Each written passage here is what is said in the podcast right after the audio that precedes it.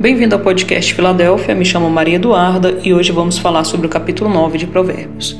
Se você quiser acompanhar na sua Bíblia, vai facilitar o entendimento. O capítulo 9 do livro de Provérbios apresenta a seguinte estrutura: um convite feito pela sabedoria, que vai do versículo 1 ao 6, uma instrução, do versículo 7 ao 12, e um convite feito pela loucura ou insensatez, que vai do 13 ao 18. Nós vamos nos atentar apenas à parte dos convites. Então, nós temos um convite feito pela sabedoria, que é personificado na figura de uma mulher. Né? No versículo 1 e 2 diz assim: A sabedoria edificou a sua casa, lavrou as suas sete colunas, carneou ou matou os seus animais, misturou o seu vinho e arrumou a sua mesa. Aqui nos mostra que ela construiu sua casa, preparou a comida e organizou todo o banquete. 3 e 4.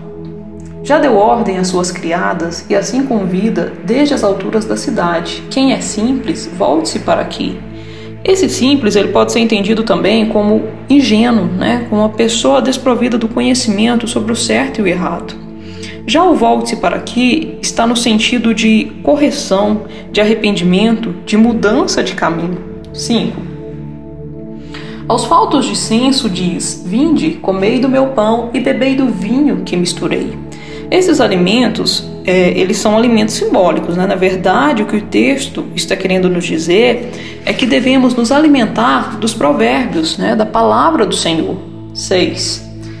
Deixai os insensatos e vivei, andai pelo caminho do entendimento.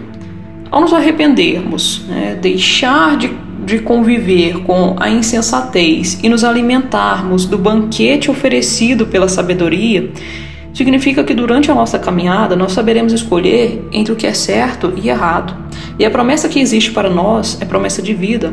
Olha só: deixai os insensatos e vivei. Agora analisaremos o convite da mulher loucura. Versículo 13. A loucura é mulher apaixonada, é ignorante e não sabe coisa alguma. Na versão da NVI diz: a insensatez é pura exibição, sedução e ignorância.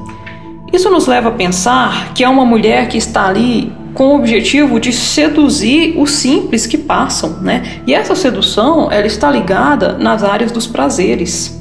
14. Assenta-se à porta de sua casa, nas alturas da cidade, toma uma cadeira. Aqui relata que ela está no alto da cidade, sentada em uma cadeira. Naquele tempo, o fato de se sentar em uma cadeira significava algo nobre.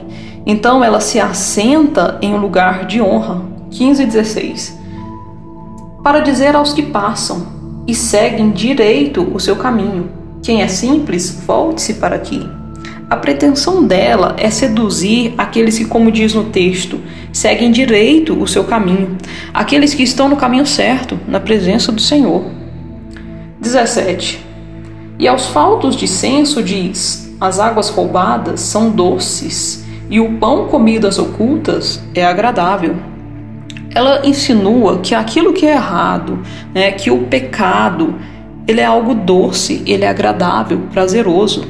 Mas o resultado disso, né, nós podemos ver logo abaixo no versículo 18, quando diz assim: Eles, porém, não sabem que ali estão os mortos que os seus convidados estão nas profundezas do inferno. Então, o resultado de seguir o caminho da sensatez, né, de aceitar o convite da insensatez, é um resultado de morte e vida de inferno.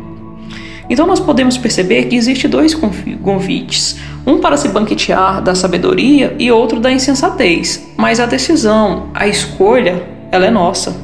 Então, eu gostaria de finalizar né, com o versículo 10, que está dentro da estrutura apresentada na parte de instrução, ela que diz assim: O temor do Senhor é o princípio da sabedoria, e o conhecimento do santo é prudência. E como nós tememos ao Senhor? Nós tememos ao Senhor quando nós nos submetemos a Ele. Em breve publicaremos o próximo capítulo.